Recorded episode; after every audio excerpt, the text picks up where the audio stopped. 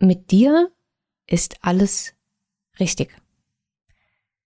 Und ein Fehlverhalten oder ein sehr destruktives Muster macht nicht dich als kompletten Mensch aus. Ich sehe immer und immer und immer wieder, dass Menschen dazu tendieren, sich zu 100 Prozent nur über ihr Verhalten zu definieren. Das heißt also, auch Fehlverhalten mit ihrer Identität gleichzusetzen. Und fühlen sich dann einfach wie ein schlechter Mensch oder wie ein Arschloch. Und dann wird das zu deiner Identität. Und ich möchte gerne, dass ihr versucht, das nicht nur bei anderen Menschen, sondern auch bei euch selbst vor allen Dingen ähm, voneinander zu trennen.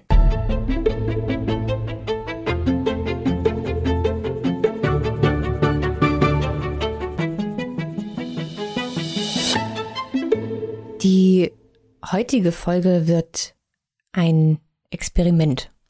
Das heißt, ich bin auf dein und euer Feedback ähm, angewiesen. Wir machen heute was, was ich so noch nicht gemacht habe. Und wir haben uns bis zu diesem Zeitpunkt sozusagen in kleinen Schrittchen vorgearbeitet. Und ähm, ich mag dir, bevor wir gleich loslegen, auch verraten, warum. Ich habe einen sehr großen Anspruch an diesen Podcast, an meine Inhalte und vor allen Dingen an mich selbst, wenn es um die Qualität der Podcast-Folgen geht, um die ähm, Recherche, wenn es um ähm, Solo-Folgen geht, ähm, was auch der Grund ist, warum es bisher sehr wenig Solo-Folgen gab. Es gab ähm, relativ viele zum Podcast-Start und das waren auch die Folgen, die für mich mh, mm, die, die größte ähm, Arbeit bedeutet haben. Das ähm, meiste an Recherche, an äh, Skript aufschreiben, damit ich, wenn ich ganz alleine spreche und mich mit niemandem ähm, unterhalte, auch wirklich einen roten Faden beibehalte dass ich mich nicht so oft wiederhole, dass ich ganz genau weiß, was ich schon gesagt habe und was nicht, dass auch alle meine Infos ähm, wirklich gut recherchiert sind und ich Quellen angeben kann und so weiter und so fort. Das heißt also, für mich waren diese ähm, Solo-Folgen die meiste Arbeit. Mir geht es ganz, ganz anders, wenn ich Interviews führe. Natürlich ähm, bereite ich mich auf Interviews auch vor. Das heißt, ähm, wenn ich jetzt irgendwelche Menschen zu Gast habe, die beispielsweise ähm, Bücher geschrieben haben oder sowas. Hier ist in diesem Podcast war noch nie jemand, mit dem ich mich vorher nicht wirklich ähm, beschäftigt habe. Ähm, gerade auch wenn ich ähm, Autoren zu Gast habe, die mehrere Bücher geschrieben haben, dann ist die Chance sehr groß, dass ich, bevor ich diesen Menschen eingeladen habe, wirklich alle Bücher gelesen habe, ähm, um einen wirklich guten Eindruck zu bekommen und auch überhaupt ein wirklich gutes und tiefes für euch wertvolles Gespräch mit diesen Menschen führen zu können. Nichtsdestotrotz habe ich weniger Aufwand und weniger Arbeit und ähm, auch für mich sozusagen weniger ähm, Selbstkritik, wenn ich mit anderen Menschen zusammen eine Folge aufnehme. Der Druck ist für mich um einiges größer, wenn ich Folgen selbst mache, also Solo-Folgen. Allerdings ist es so, dass ähm, ihr euch mehr Solo-Folgen wünscht. Ich hatte ja schon mal erwähnt, dass ich ähm, auch eine Umfrage gemacht habe dazu und es erschreckenderweise so war, dass die meisten von euch viel, viel lieber Solo-Folgen hören als Interviews. Und weil ich eurem Wunsch nachgehen wollte, habe ich ähm, das neue Format laut gedacht ins Leben gerufen, weil mir das sozusagen ähm, die Möglichkeit gibt, ähm, kurze Folgen zu machen, die ich nicht ähm, thematisch groß vorbereiten muss. Und das war so der erste Schritt in, okay, ich mache unvorbereitet Solo-Folgen. Jetzt ist es aber so, dass es eine ganze Menge Themen gibt, über die ich theoretisch gesehen mit euch gerne sprechen würde und auch den Bedarf sehe und somit auch gerne Solo-Folgen machen würde, die aber nicht in diese laut gedacht Rubrik reinpassen.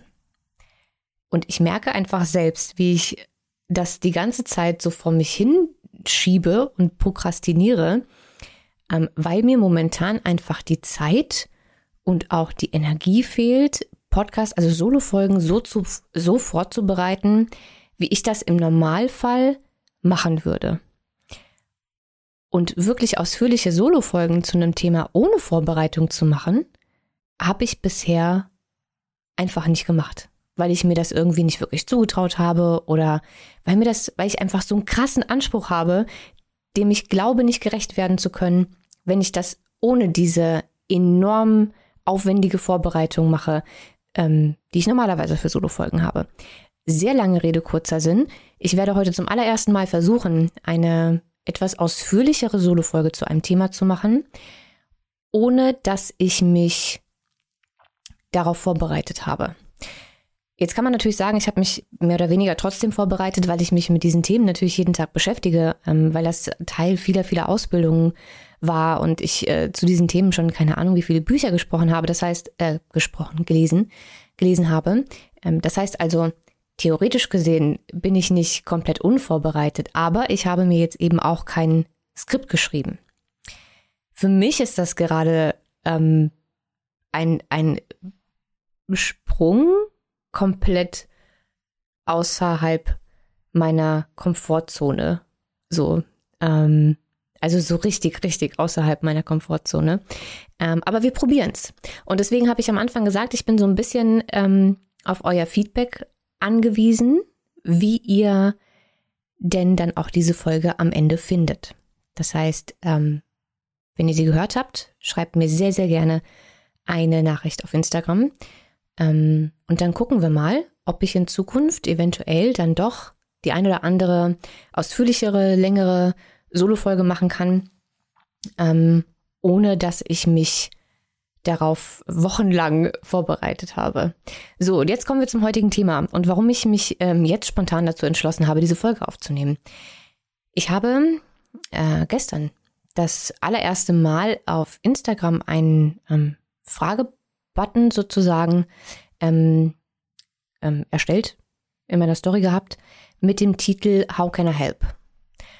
Und ihr durftet in diesen Fragebutton schreiben, was auch immer ihr möchtet. Das war irgendwie so, eine, so, eine, so ein Zwischending zwischen Kummerkasten und normaler Fragerunde. Und dabei ist mir eine Sache aufgefallen. Also erstens habe ich noch nie so viele, so diepe Fragen gestellt bekommen, ähm, wie in dieser jetzigen Fragebox. Und zum Zweiten waren unwahrscheinlich viele Fragen in eine ganz bestimmte Richtung. Und wenn ich einen Überbegriff dafür finden müsste, dann wäre das ähm, destruktive Verhaltensmuster.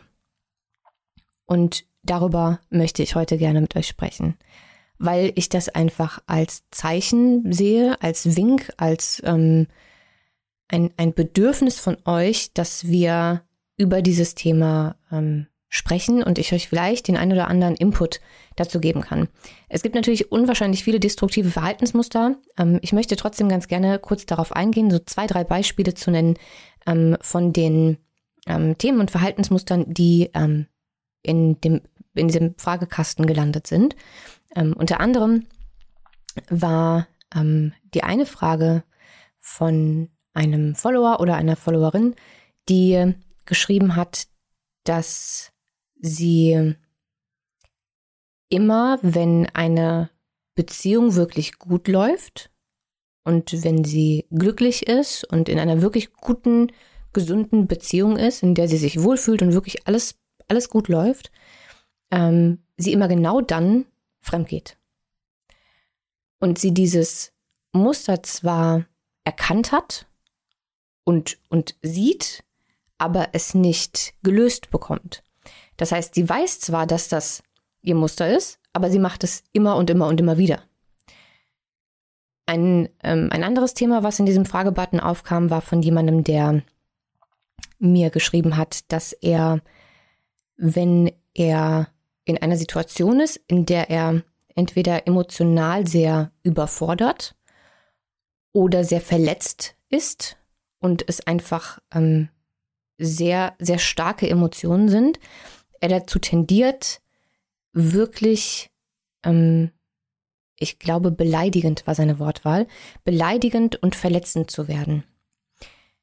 Dass er also ähm, absichtlich und sehr bewusst in dem Moment sein Gegenüber, also den Menschen, der gerade dafür sozusagen verantwortlich ist, in Anführungszeichen, dass ähm, er emotional überfordert ist oder sich irgendwie in Ecke gedrängt fühlt oder verletzt fühlt oder nicht geschätzt etc. pp. Ähm, dass er diesen Menschen wirklich verbal angreift, dass er beleidigend wird, dass er ähm, viel mit Scham arbeitet, dass er ähm, die Unsicherheiten des anderen gegen ihn verwendet. Also dass er wirklich schon fast manipulativ fies wird. So richtig, richtig, richtig schlimm fies. Und das aber eigentlich nicht möchte, weil er das bei Menschen macht, die er eigentlich, die er eigentlich liebt.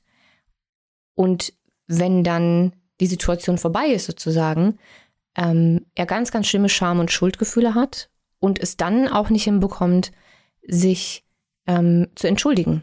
Was bedeutet, diese, ähm, die, diese, diese äh, emotionalen Entladungen, die da passieren und dieses Beleidigen und so weiter und so fort, ähm, sind in einem oder betreibt er in einem Ausmaß, in dem er sozusagen im, auch die, die Tür schließt.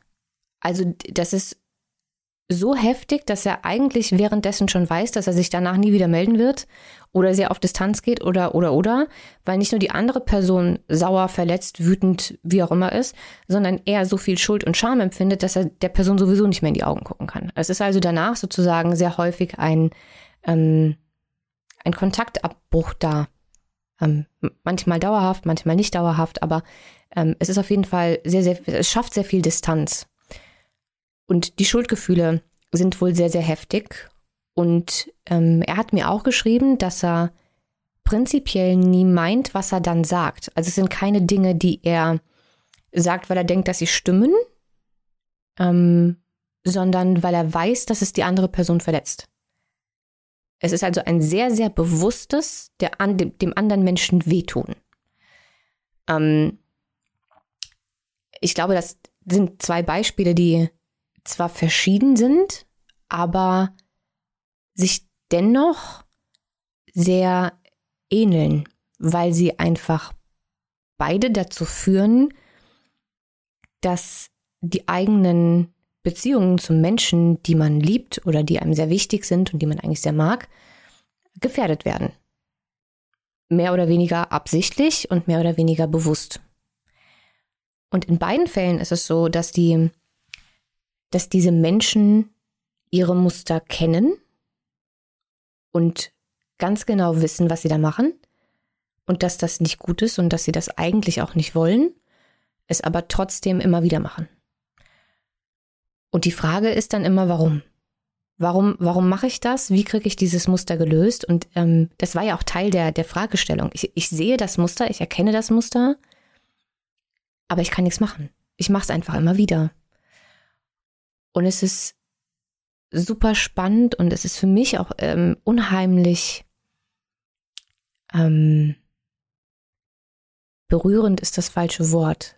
Es, aber doch, es berührt mich sehr oder es nimmt mich sehr mit, dass da immer auch eine gewisse, ein gewisses Maß an Scham mitschwingt. Weil wenn man in so einem Muster festhängt ähm, gerade wenn das so sehr destruktive Muster sind, die gegebenenfalls auch andere Menschen ähm, negativ beeinflussen. Also nicht einfach nur selbst destruktive Muster, die, bei denen wir uns einfach irgendwie selbst nicht gut tun oder uns selbst verletzen oder ne, so, sondern Muster, die auch andere Menschen betreffen. Und ich tue anderen Menschen weh dann geht das immer einher mit unheimlich viel Schuldgefühl und Scham. Mit dem Gefühl, ähm, nicht gut für andere zu sein, nicht wertvoll zu sein. Ähm, mit dem Gefühl, dass was mit einem nicht stimmt. Dass man in irgendeiner Art und Weise nicht, nicht richtig ist, nicht normal ist. Ähm, das Anzweifeln des eigenen Werts, des eigenen Charakters, der eigenen Charakterzüge. Und ähm, dem würde ich heute ganz gerne ein bisschen entgegenwirken.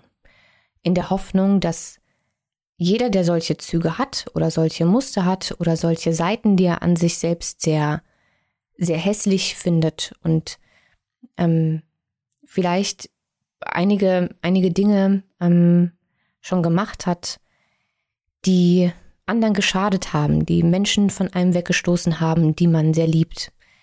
Ähm, da ein bisschen ähm, Aufklärung reinzubringen und ein bisschen Mitgefühl für sich selbst und vielleicht die ein oder andere neue Perspektive. Und damit äh, würde ich sagen, fangen wir jetzt an. Ich habe die Muster, um die es geht, ähm, ja schon beschrieben. Man kann sie aber ja auch einfach als Beispiel für alle möglichen anderen ähm, destruktiven Verhaltensmuster nehmen. Ähm, es müssen gar nicht die beiden sein. Es sind so unheimlich viele Verhaltensmuster, die Menschen an den Tag legen können, wenn sie, ähm, wenn sie einfach getriggert sind, wenn sie emotional überfordert sind, wenn sie verletzt sind. Das müssen nicht die beiden sein, das können noch ganz viele andere sein. Aber prinzipiell möchte ich ganz gerne allen voran eine wichtige, wichtige, wichtige, wichtige, wichtige Sache loswerden und erklären, bei der ich euch bitten möchte, euch die ganz dick und fett hinter die Ohren zu schreiben. Mit dir ist alles richtig. Und ein Fehlverhalten oder ein sehr destruktives Muster macht nicht dich als kompletten Mensch aus. Ich sehe immer und immer und immer wieder, dass Menschen dazu tendieren, sich zu 100 Prozent nur über ihr Verhalten zu definieren. Das heißt also, auch Fehlverhalten mit ihrer Identität gleichzusetzen. Und fühlen sich dann einfach wie ein schlechter Mensch oder wie ein Arschloch und dann wird das zu deiner Identität. Und ich möchte gerne, dass ihr versucht, das nicht nur bei anderen Menschen, sondern auch bei euch selbst vor allen Dingen ähm, voneinander zu trennen. Ja, es gibt absolut destruktives, ähm, unschönes, absolut unangebrachtes Verhalten. Und du kannst dich auch verhalten wie ein Arschloch. Und ich möchte das wirklich, wirklich nicht schönreden. Aber das macht dich nicht zu einem Arschloch, sondern dein Verhalten ist nicht okay.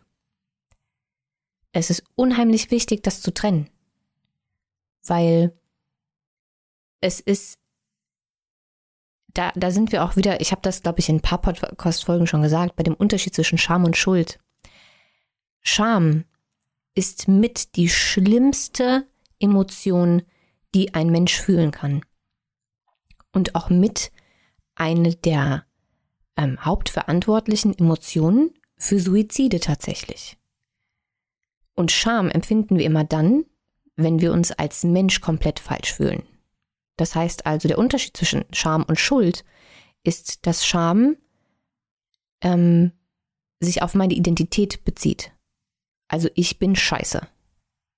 Ich bin falsch. Und Schuld oder ein Schuldgefühl bezieht sich auf ein Verhalten. Also ich habe scheiße gebaut ähm, und mein Verhalten war arschig. Versteht ihr den Unterschied? Und all die Beispiele, die ich geschickt bekommen habe, die zwei, die ich genannt habe und noch tausend andere weitere Beispiele, sind keine Identitäten, das macht euch nicht aus, sondern es ist ein Verhalten. Und ein Verhalten oder gerade auch ein Verhaltensmuster hat immer eine Ursache. Und wir brauchen nicht zu diskutieren, dass euer Verhalten nicht in Ordnung ist. Das ist, ich habe auch teilweise Verhaltenszüge ähm, in gewissen Situationen, die arschig sein können.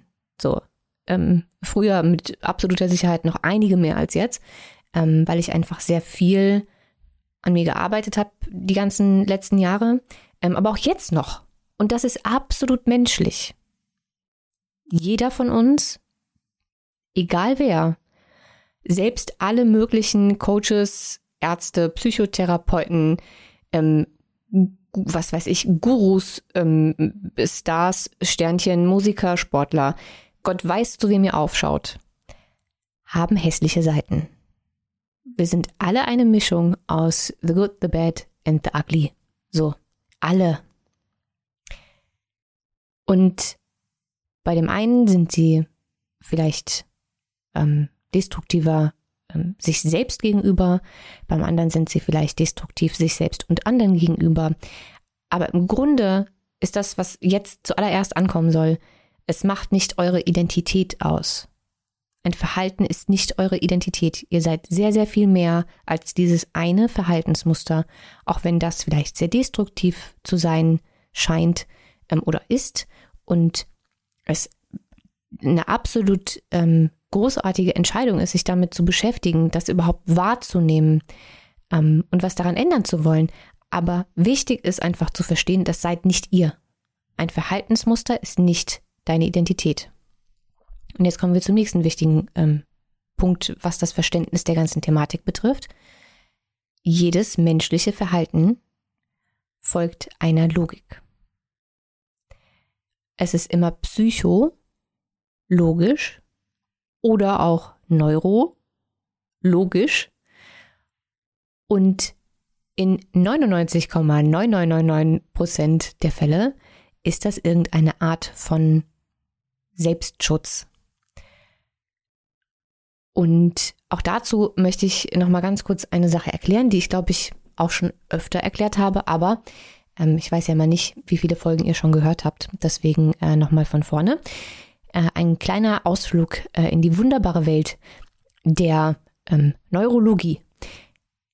Das menschliche Gehirn ähm, hat eine wichtige Hauptaufgabe ähm, und das ist die, dich am Leben zu halten. Und dafür versucht es jeden Tag abzuschätzen, was sicher ist und was nicht sicher ist. Und für das Gehirn ist erstmal alles sicher, was vorhersehbar ist und womit es gut umgehen kann und weiß, was es in Situation XY und Z irgendwie machen muss, um gut durchs Leben zu kommen und vor allen Dingen sicher. Es geht also immer um Sicherheit. Und da das Gehirn ähm, das Organ ist, was am meisten Energie verbrät und am meisten arbeitet, weil es macht ja noch ein bisschen mehr als Denken, ne? es steuert ja über das Nervensystem jede also wirklich jede ähm, Körperfunktion. Ob das jetzt dein, deine Bewegungen sind oder dein Atem, was du siehst, was du hörst, was du riechst, die ganzen Sinne etc. pp. ist ja alles Gehirn. Ist ja nicht nur dein Denken und dein, dein Fühlen. Ähm, und damit da möglichst wenig Energie ähm, verbraten wird oder damit es einfach möglichst energiesparend ist, ähm, macht es Dinge irgendwann auf Autopilot und legt dafür Verhaltensmuster an, die wir irgendwann in unserer ähm, Kindheit lernen. So. Ähm, und da lernen wir eben auch Dinge wie, wie gehen wir mit schwierigen Emotionen um? Oder ähm, wenn XYZ passiert, was kann ich dann tun? Und dann probieren wir ein, zwei, drei Sachen aus, die wir in Situation XYZ machen können. Und die, die ähm, dann am besten funktioniert hat, die machen wir dann in der nächsten Situation nochmal und dann nochmal. Und irgendwann ist das einfach ein unterbewusster Ablauf, der da passiert. Und so entstehen irgendwann Verhaltensmuster. Und wir, gerade wenn wir noch, noch jung sind, ähm, dann versuchen wir gewisse Bewältigungsstrategien für alle möglichen Extremsituationen zu finden. Und auch diese Bewältigungsstrategien ähm, bleiben uns meistens, wenn wir nicht bewusst daran arbeiten, äh, uns ein Leben lang irgendwie ähm, erhalten. Weil, wenn du dein Gehirn nicht nochmal sozusagen umprogrammierst, ähm, dann bleibt das einfach so, wie es halt einprogrammiert wurde. Das heißt also, dass sehr, sehr viele Dinge, ähm, die wir heute als Verhaltensmuster erleben, aufgrund von irgendwelchen Situationen, Bedürfnissen etc. pp. Ähm, in der Kindheit und oder im Laufe des Lebens ähm, entstanden sind. Und meistens, beziehungsweise so gut wie immer, sind sie deshalb entstanden, um uns in Sicherheit zu bringen, um uns sicher zu halten und um unser Überleben zu sichern und um mit der Ladung an Emotionen umzugehen und so weiter und so weiter und so weiter. Und das heißt, wenn wir heute destruktive Verhaltensweisen haben, dann haben die meistens einen Grund, eine Ursache und irgendwelche ausschlaggebenden Situationen in unserem früheren Leben, sodass unser Gehirn dieses Programm festgeschrieben hat. Das heißt also, dein Gehirn hat einen sehr, sehr guten Grund für dieses Muster.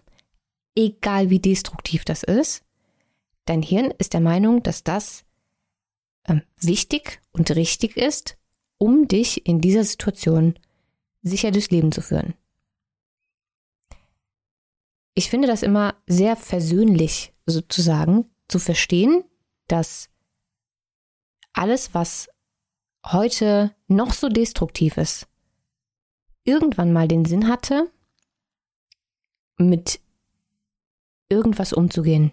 Also irgendein nicht erfülltes Bedürfnis zu stillen ähm, oder ähm, irgendeine Art von Coping-Mechanismus, also Bewältigungsstrategie ähm, oder einfach pures Überleben, also ein, die Sicherung unseres Überlebens. Es ist immer eins von diesen Dingen. Kein Verhalten entwickelt sich ohne wirklich handfeste Gründe. Und was noch erschwerend hinzukommt, ist, dass ein, ein großer Teil davon auch damit zu tun hat, wie wir ähm, in unserer Kindheit, und jetzt werden mit Sicherheit einige da sitzen und denken, oh, jetzt fängt die Olle schon wieder mit Kindheit an. Kann doch nicht alles mit unserer Kindheit zu tun haben. Ähm, ich weiß, dass einige das jetzt denken, weil ich das ja früher selber gedacht habe, witzigerweise. Ähm, aber wenn man sich die Hirnentwicklung anguckt, und ähm, auch die komplette, die komplette Thematik der Entwicklungspsychologie, ähm, dann passiert da neuronal, also in unserem Gehirn einfach in gewissen äh, Lebensabschnitten in der Kindheit unheimlich viel. Und das muss gar nicht heißen, dass man irgendwie eine super ähm, schlimme Kindheit hat oder so, um Himmels Willen. Ähm, und zu dem Thema kann man sich gerne auch die letzten zwei Interviews ähm, mit Hannah Blankenberg ähm, mal anhören. Da haben wir ja über verschiedene äh, Kindheitsthemen gesprochen und wie die im Erwachsenenalter immer noch unser Leben in irgendeiner Art und Weise beeinflussen können. Sondern es geht einfach darum, dass während sich das, das Hirn entwickelt und eben solche Muster entwickeln, sind wir nun mal noch sehr klein.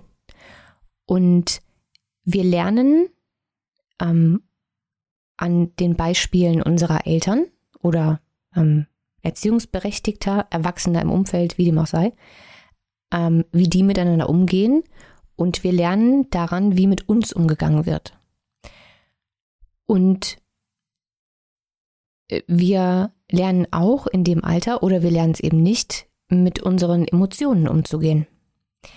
Weil was leider Gottes auch immer sehr häufig vergessen wird, ist, dass Emotionen ähm, ja eine sehr körperliche ähm, Erfahrung sind. Wenn Menschen sagen, dass sie emotional absolut überfordert sind, dann ist das ja nicht nur ein Gefühl ähm, und eine Emotion ist irgendwie nicht nur Luft oder nur im Kopf, sondern eine Emotion besteht ja immer aus einer, aus einer ähm, elektrischen Ladung sozusagen, die durch unser Nervensystem feuert. Es ist eine veränderte Herzfrequenz, es ist eine veränderte Hirnfrequenz. Es ist ein Cocktail an Botenstoffen, an Hormonen, an Neurotransmittern, die den ganzen Körper fluten. Also es ist durchaus eine sehr körperliche Angelegenheit, so eine Emotion. Und das Nervensystem reagiert unheimlich stark. Und jetzt lernen wir ja als Kind zu einem Zeitpunkt, wo wir unser Nervensystem selbst noch gar nicht regulieren können, wie wir mit solchen sehr starken Emotionen umgehen. Und entweder wir hatten das Glück, dass wir ähm, in einem Umfeld groß geworden sind, wo uns vorgelebt wurde, wie wir mit solchen Emotionen umgehen können, ähm, oder wir wurden damit allein gelassen und haben auch einfach in der Kindheit nicht gelernt, also auch unser Nervensystem hat somit nicht gelernt, wie es sich in solchen schwierigen, überfordernden Momenten regulieren kann und wie wir damit umgehen können. Das hat noch nicht mal was mit, mit Intelligenz zu tun oder ähm, mit fehlender kognitiver Reife, sondern tatsächlich mit fehlender emotionaler Reife im Sinne der Entwicklung des Nervensystems. Und das heißt, einigen Menschen fällt es einfach heute noch sehr, sehr schwer, ihre Emotionen zu regulieren oder damit umzugehen, solchen Emotionen ausgeliefert zu sein. Und das kann wirklich enorm sein, also auch körperlich. Und je nachdem, was wir, was wir in unserer Kindheit einfach gelernt haben, können wir vielleicht heute damit besser oder schlechter umgehen. Wie zum Beispiel, dass ähm, die Frage des, des ähm, Followers mit den, ähm, mit, mit den äh, Angriffen, ähm, wenn er irgendwie emotional überfordert ist, dass er andere Menschen bewusst verletzt und ihnen wehtut und sich wehrt und macht und tut, weil er mit seinen Emotionen nicht umgehen kann. Das ist genau so eine Reaktion. Wenn wir das nicht gelernt haben, dann ist das sehr, sehr schwer, auch im Erwachsenenalter, auch mit 45 noch, damit umzugehen, irgendwie in irgendeiner sehr konstruktiven Art und Weise, weil unser ganzes, unser ganzer Körper nicht weiß wie. Und selbstverständlich hat jeder damit andere, hat jeder andere ähm, Muster, um mit sowas umzugehen. Aber gerade diese destruktiven können einfach daherkommen, dass tatsächlich einfach gerade so eine starke Überforderung da ist, dass es keinen anderen Ausweg gibt. Und auch das wird sehr wahrscheinlich entweder ähm, vorgelebt worden sein oder war vielleicht ähm, der einzige, die einzige Bewältigungs, der einzige Bewältigungsmechanismus, der auch früher schon funktioniert hat.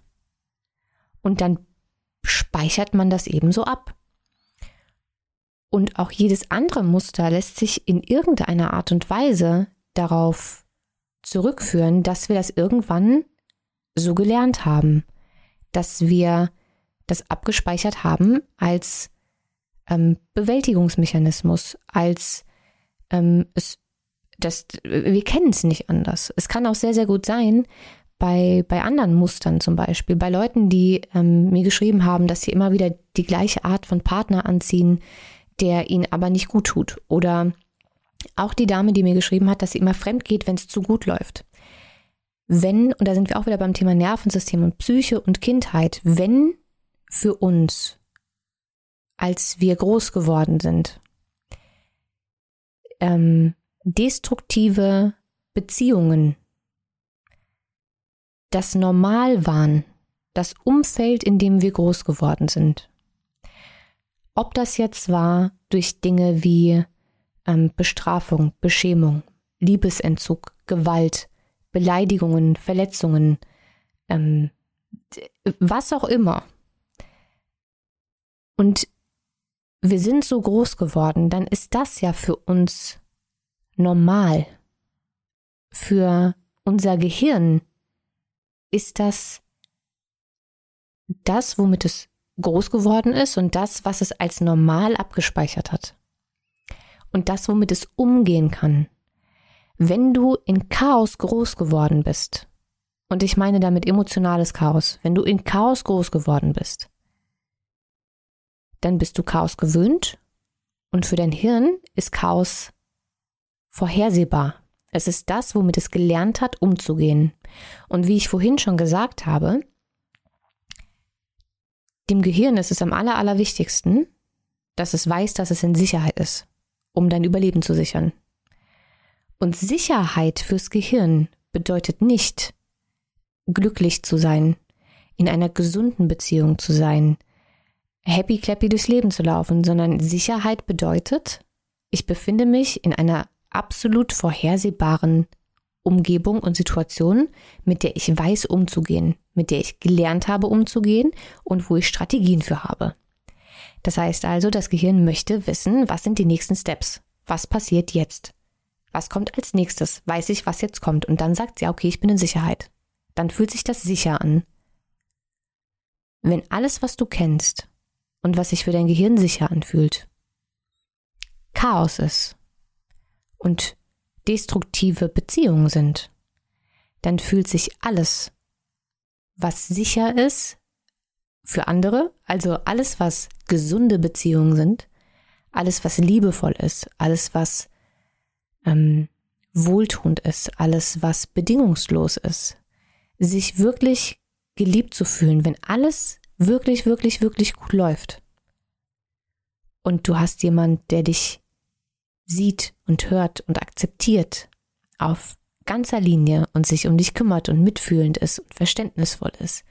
Es ist aber nicht das, was dein Gehirn kennt. Dann ist das für dein Gehirn absoluter Panikmodus. Verstehst du das? Es ist, es mag sein, dass du kognitiv und rational denkst, ja, ja, aber jetzt, das, das muss sich doch für mich gut anfühlen, weil es ist ja eine sehr gesunde Beziehung. Für dein Gehirn ist das aber absolute Panik, weil es das nicht kennt, weil es dafür kein Programm hat, weil es nicht weiß, wie es damit umgehen soll, ergo Lebensgefahr. Das heißt, alle, die ein Thema haben oder ein Muster haben, wo sie anfangen, ab einem gewissen Punkt sich selbst zu sabotieren, können mal in die Richtung denken. Wie bin ich also groß geworden? Was ist für mich normal? Und ab wann fange ich an, mich selbst zu sabotieren? Weil im Grunde, und auch da möchte ich gerne so einen kleinen Perspektivwechsel schaffen, ist es keine Selbstsabotage. Weil Selbstsabotage ist wieder was, wofür wir uns anfangen können zu schämen oder uns selbst verurteilen oder keine Ahnung was. Aber es ist eigentlich keine Selbstsabotage, weil dein Gehirn versucht dich ja nicht zu sabotieren, sondern es versucht dich zu beschützen. Es ist keine Sabotage, es ist ein, ein, ein, ein Selbstschutz. Und ich glaube, das gibt dem Ganzen einfach nochmal ähm, eine ganz andere, wie soll ich das denn sagen, ein ganz anderes Gefühl. Selbstschutz fühlt sich anders an wie Selbstsabotage. Das Ergebnis mag das gleiche sein und es ist nach wie vor sehr destruktiv und man kann sich das mal angucken und daran arbeiten. Aber die Ursache ist eine andere. Und ich finde, das gibt einem so ein bisschen die Ermächtigung ähm, und die Kraft, da vielleicht ein bisschen mitfühlender drauf zu gucken, als man das bisher gemacht hat. Das meine ich immer, wenn ich sage, alles, jedes menschliche Verhalten folgt einer Logik. Es mag sich vielleicht für dich von außen nicht logisch anhören, aber für dein Hirn ist es logisch. Das heißt also, wenn du dich selbst in irgendeinem so Loop befindest, ob das jetzt ähm, deine destruktiven Verhaltensmuster sind in gewissen Situationen, wie beispielsweise ähm, der gute Mann, der sich bei mir gemeldet hat und gesagt hat, er ähm, fängt immer an zu verletzen und wirklich, wirklich fies und, und, und scheiße zu werden, wenn, wenn er sich verletzt fühlt. Ähm, ob es jetzt diese Art von destruktivem Verhalten ist oder ob du an einem gewissen Punkt immer anfängst, ähm, in Anführungszeichen, dich selbst zu sabotieren, also dein Selbstschutz hochgeht. Ähm, oder, oder, oder, oder. Das sind alles Dinge, die äh, eine, eine Ursache haben und die man lösen kann. Und vor allen Dingen, ich wiederhole es nochmal, die dich nicht, ähm, die dich nicht ausmachen, Du bist nicht deine Verhaltensmuster.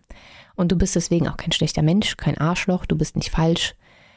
Du bist einfach nur in einem Loop gefangen, der irgendwann mal für irgendwas gut war in deinem Leben, auch wenn du das heute vielleicht nicht mehr nachvollziehen kannst und jetzt aber sehr destruktiv ist und weder dir noch deinen Mitmenschen irgendwie gut tut. Und das ist menschlich und das ist in Ordnung. Und die Tatsache, dass du dich damit überhaupt beschäftigst, ähm, Verantwortung übernehmen möchtest und dir das angucken willst, ist wirklich mutig. Also statt dich selbst zu verurteilen, kannst du dir an dieser Stelle ähm, schon mal auf die Schulter klopfen. Und dann können wir überlegen, wie wir das jetzt angehen können. Das war nämlich auch die Frage, die mir das ein oder andere Mal jetzt gestellt wurde in dem Zusammenhang. Ähm, und prinzipiell ähm, bin ich was solche Dinge betrifft, ein sehr, sehr großer Freund von entweder A, Coaching oder B, Psychotherapie. Ähm, man kann das natürlich auf verschiedene, also das ist jetzt tatsächlich meine Meinung, man kann das auf verschiedene Arten und Weisen angehen. Nummer eins ist, man kann hingehen und versuchen, ähm, die Ursache zu finden und aufzuarbeiten. Das geht tatsächlich am besten in irgendeiner Form von Therapie. Und ich möchte da jetzt auch gar keine Vorgaben machen, welche Art von Therapie. Ähm, aber das, das lässt sich am besten irgendwie aufarbeiten. Natürlich kann man auch, ähm, das wäre eine weitere Variante, ähm, einfach gucken, dass man an seinem Verhalten arbeitet. Das heißt also, überlegt euch, wann sind die Situationen und zwar sehr genau. Nicht immer, wenn, also nehmen wir das Beispiel mit dem, mit dem Fremdgehen, ähm, einfach nicht nur zu sagen, äh, immer wenn es gut läuft, gehe ich fremd, sondern wann genau. Also alle alten ähm, Situationen, in denen das Muster aufgetaucht ist, aufschreiben und analysieren, wann war der Punkt, was ist davor genau passiert, wann war der Punkt, an dem das Muster zum Tragen kam.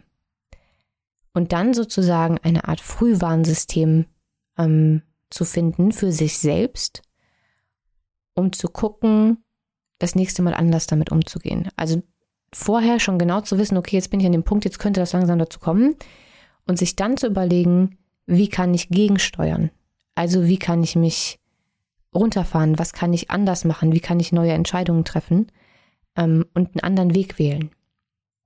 Das ist sozusagen mehr oder weniger so eine Art ähm, verhaltenstherapeutischer Ansatz, würde ich mal sagen.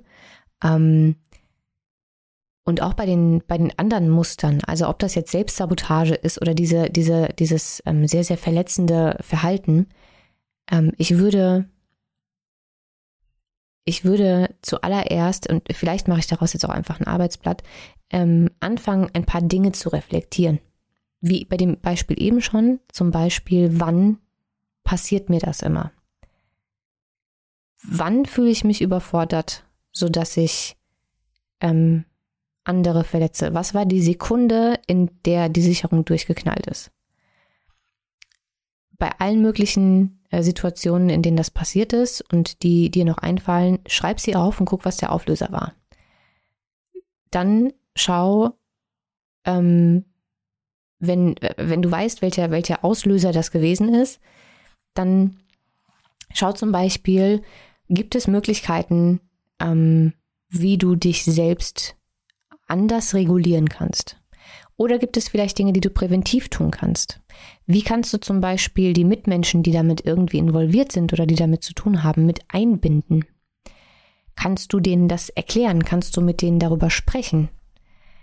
Kannst du vielleicht zusammen mit zum Beispiel, ähm, wenn es um Partner oder Partnerin geht, ähm, zusammen Lösungen finden?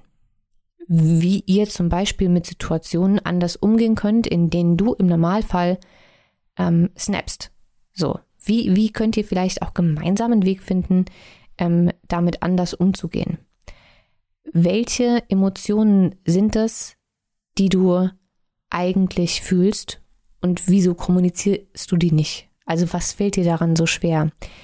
Ähm, könntest du vielleicht einen Weg finden, wie du sie kommunizierst? Wenn du es vielleicht nicht schaffst, das verbal zu machen in der Sekunde, ähm, gibt es vielleicht die Möglichkeit, anstatt ähm, also bevor du ausfallend wirst sozusagen, gibt es die Möglichkeit, dich dann hinzusetzen und zu sagen, okay, ich brauche jetzt fünf Minuten. Ich merke, es kocht gerade alles, ich gehe jetzt kurz raus und dann vielleicht auch ähm, mit wer auch immer da jetzt äh, noch mit involviert ist, ähm, auszumachen, die nächsten zwölf Stunden nicht mehr drüber zu sprechen und erst dann, wenn es dir schwerfällt, auszudrücken, was du eigentlich wirklich fühlst ähm, oder was dich verletzt hat oder was auch immer, gibt es vielleicht einen anderen Weg, das zu kommunizieren? Kannst du das vielleicht schriftlich machen? oder per Sprachnachricht oder so. Vielleicht geht das, vielleicht musst du das gar nicht eins zu eins machen. Also welche hm, anderen Wege gibt es und welche Möglichkeiten hast du, dich zu regulieren? Das sind alles Themen, die ich mir, die ich mir vielleicht angucken würde. Und ich glaube, ich mache euch mal noch so einen kleinen ähm, Verhaltensmuster-Guide ähm, und ein paar Reflexionsfragen sozusagen, ähm, mit denen ihr vielleicht einfach dem ähm, dem Ganzen ein bisschen auf die Spur kommen könnt, weil es ist unheimlich interessant, sich so selbst auf die Spur zu kommen und vor allen Dingen auch neue ähm, Möglichkeiten und Wege und Lösungen zu finden. Ich glaube tatsächlich, um die Frage nochmal final zu beantworten, dass es am aller einfachsten ist, oder nee, einfach ist es nicht, aber ähm, am wirkungsvollsten ist, sich die die Ursachen anzugucken. Also wann dieses Verhaltensmuster entstanden ist und was da alles dahinter steckt. Und das aufzulösen, ähm, wie gesagt, in der Therapie oder so, ähm, damit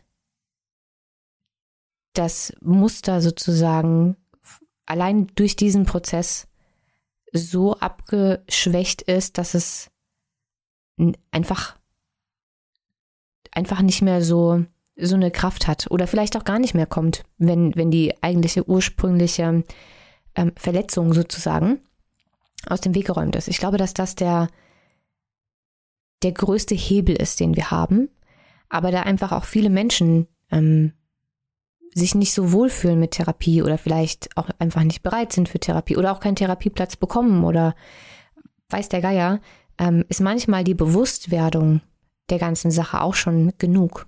Für mich ist es immer, ähm, so, so versuche ich auch immer mit Triggern umzugehen oder auch meinen Klienten ähm, oder auch in meinen Programmen erkläre ich das ja immer wieder, dass ähm, der erste Schritt ist, etwas zu erkennen, ob das jetzt ein Muster ist oder ein Trigger.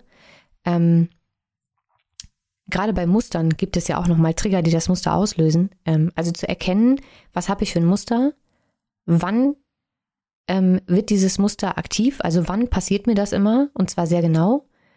Ähm, dann einen Weg zu finden, sich in der Sekunde, also erstmal es aktiv zu bemerken, wenn es soweit ist, ähm, dann einen Weg zu finden, wie man sich besser regulieren kann, damit man nicht einfach im Autopiloten weiterfährt.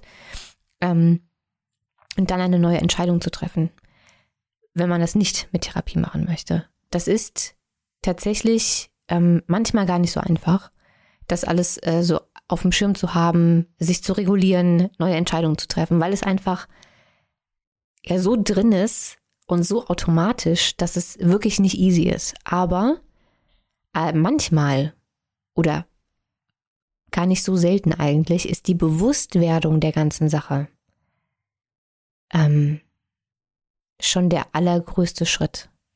Also, dass man sich selbst so sehr beobachtet und so gut reflektiert hat, dass man nicht nur weiß, dass man dieses Muster eben manchmal hat, sondern genau weiß, wo kommt's her, wann kommt das immer, und dann merkst du es in der Sekunde. Und auch wenn du es nicht gleich hinbekommst, vielleicht komplett anders zu regulieren und äh, äh reagieren und alles richtig zu machen, nimmst du trotzdem der ganzen Sache schon mal ein bisschen den Wind aus den Segeln. Nicht so sehr, dass das äh, Schiff irgendwie komplett stehen bleibt, aber es wird langsamer. Und du kannst es schneller realisieren. Du wirst immer schneller, ähm, du wirst es anders managen können. Also ich glaube, dass auch da sehr, sehr viel Kraft drin liegt. Ich werde, wie gesagt, dazu noch mal ein Arbeitsblatt machen. Ähm, aber es gibt immer, immer eine Lösung. Und gerade wenn andere Menschen involviert sind, ist es immer hilfreich, die mit einzubeziehen. Und ich weiß, wie schwer das ist, ähm, offen und ehrlich zu sein und über seine Schwächen zu sprechen und über seine hässlichen Seiten zu sprechen. Ähm, aber es ist auch sehr heilsam und vor allen Dingen bringt es uns näher. Weil auch die Menschen, die da involviert sind und die du vielleicht verletzt oder verletzt hast, auch die Menschen haben hässliche Seiten. Und auch die Menschen haben Struggles. Und ich glaube, dass da ganz, ganz oft das Verständnis viel, viel, viel größer ist, als wir denken. Ähm, und es macht es einfacher. Vor allen Dingen ähm, hilft es auch, den anderen Menschen mit uns besser umgehen zu können wenn sie uns und unsere Muster besser verstehen. Weil wenn wir jetzt zum Beispiel ähm, den Fall nehmen mit den, mit den Verletzungen, also der, der immer laut, wütend, verletzend, ähm, wirklich fies wird, wenn dein Gegenüber, in dem Fall deine Partnerin, ähm, weiß, wo das herkommt. Es macht dein Verhalten nicht unbedingt besser, und es entschuldigt es vielleicht auch nicht. Aber es macht es erklärbar. Und in dem Moment, in dem du dich entwaffnest und dir sagst, was da eigentlich dahinter steckt, habt ihr die Möglichkeit, vielleicht gemeinsam neue Wege damit zu finden, damit umzugehen. Und ich wiederhole, es entschuldigt natürlich kein verletzendes Verhalten, nur weil man jemandem erklärt, warum man so verletzend ist. Das ist, that's not the point, das wollte ich damit nicht sagen. Ähm, aber der, dadurch, dass ähm, du dir diese Folge anhörst und dadurch, dass äh, gerade derjenige, der mir das geschrieben hat, mir das geschrieben hat, gehe ich davon aus, dass er daran ja aktiv was ändern möchte und ganz genau weiß, dass das nicht geht. Und aber auf diesem Weg, die, die Menschen, die ähm, auch von diesem Verhaltensmuster beeinflusst sind, die mit einzubeziehen, macht die ganze Sache, glaube ich, nochmal ein bisschen einfacher. Ja. So. Das war jetzt die erste nicht geskriptete, ähm, ausführliche Solo-Folge und ich bin mir nicht so ganz sicher, wie ich mich gerade damit fühle.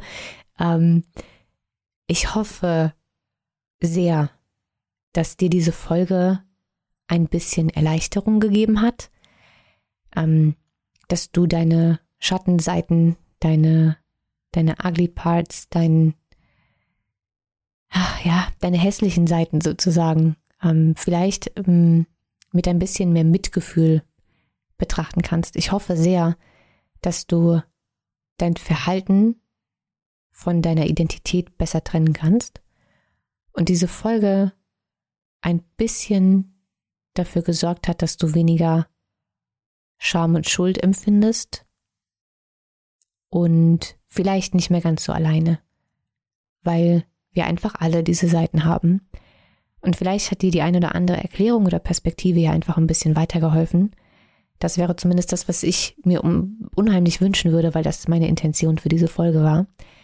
Und sie hat mir einfach enorm viel bedeutet. Deswegen hoffe ich sehr, dass sie trotz, ähm, trotz ungeskripteter ähm, Aufzeichnung das rüberbringen konnte, was ich wollte und den Effekt hatte, den es sollte. So, und jetzt ähm, darf ich dich nochmal daran erinnern, dass ich mich sehr freuen würde, wenn du äh, mir Feedback schickst, gerne auf Instagram. Du kannst dir sehr gerne das kostenlose Arbeitsblatt runterladen, wenn du ein bisschen reflektieren und arbeiten möchtest an diesen Themen. Und ähm, vergiss nicht, den Podcast zu bewerten. Sehr, sehr gerne bewerten, sowohl auf Spotify als auch ähm, bei Apple ähm, Podcasts. Also überall, wo man Sternchen vergeben kann, würde ich mich sehr freuen über Sternchen. Und ähm, ja, wir hören uns in zwei Wochen wieder. Bis dahin.